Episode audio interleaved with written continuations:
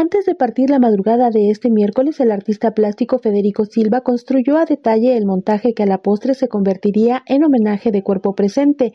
Escogió la colocación de las más de 150 piezas y dio título a la exposición Lucha y Fraternidad, el triunfo de la rebeldía que ayer mismo fue inaugurada. Tenía 99 años. Es Lucina Jiménez, directora del Instituto Nacional de Bellas Artes y Literatura. La verdad, él tenía previsto viajar ayer pero su esposa nos avisó que se encontraba un poco indispuesto. Parte de la magia del maestro Silva es que falleció sentado en su sillón favorito, simplemente dejó de respirar y su esposa mm, María Esther González, que siempre lo acompañó, estaba con él. Entonces murió de una manera, en verdad, pues como mueren los sabios de una manera tranquila, estaba sumamente contento, estaba orgullosísimo porque él decidió ese título, Lucha y Fraternidad, Triunfo de la Rebeldía. Y cuando le preguntamos por qué quería hablar desde la lucha y la fraternidad, dijo, porque todo cambia y si no cambia se estabiliza y se muere. Entonces todo está en constante transformación, pero la fraternidad es porque al final de todos los cambios que busquemos siempre hemos de encontrar un sentido humanista. Por eso la fraternidad dijo, pero al final tiene que haber un cambio desde la rebeldía, porque la rebeldía te implica que no estés conforme tampoco contigo mismo, que puedas tener esa capacidad de seguir tu intuición.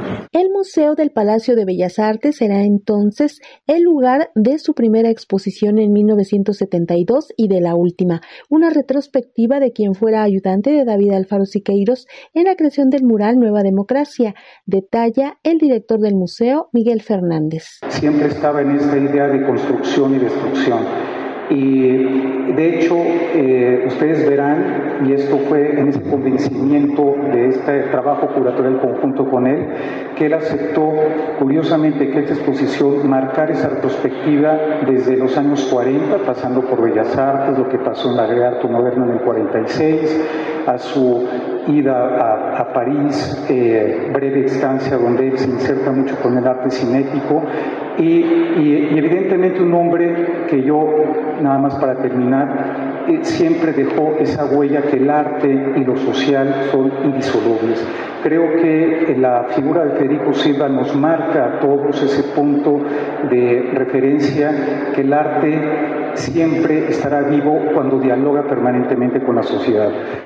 Nacional de Ciencias y Artes en 1995 nunca dejó de experimentar y de ello deja huella en las obras producidas a lo largo de ocho décadas, pinturas, estudios murales, aparatos cinéticos, gráfica y proyectos editoriales, detalla la funcionaria. Federico Silva es un artista que hasta el último momento de su vida nunca dejó de experimentar Nunca dejó de experimentar porque fue un artista que en verdad relacionó siempre su trabajo creador con la ciencia, con la tecnología y generó, transitó prácticamente por todas las formas de las artes visuales, desde el dibujo, el grabado, la escultura, la instalación, hizo arte cinético, incursionó en el arte digital, lo conocí en el año 2000, cuando un día llegó al Centro Nacional de las Artes. Que yo dirigía en ese entonces,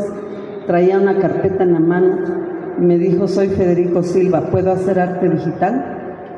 Le abrimos la puerta del centro multimedia y generó una obra maravillosa que se llamó Códice Digital, en donde él empezó a experimentar precisamente con esas tecnologías distribuidas en las salas del Museo del Monumental Palacio, presenta tres obras realizadas especialmente para esta muestra, concebida desde hace dos años y que podrá visitarse hasta marzo de 2023.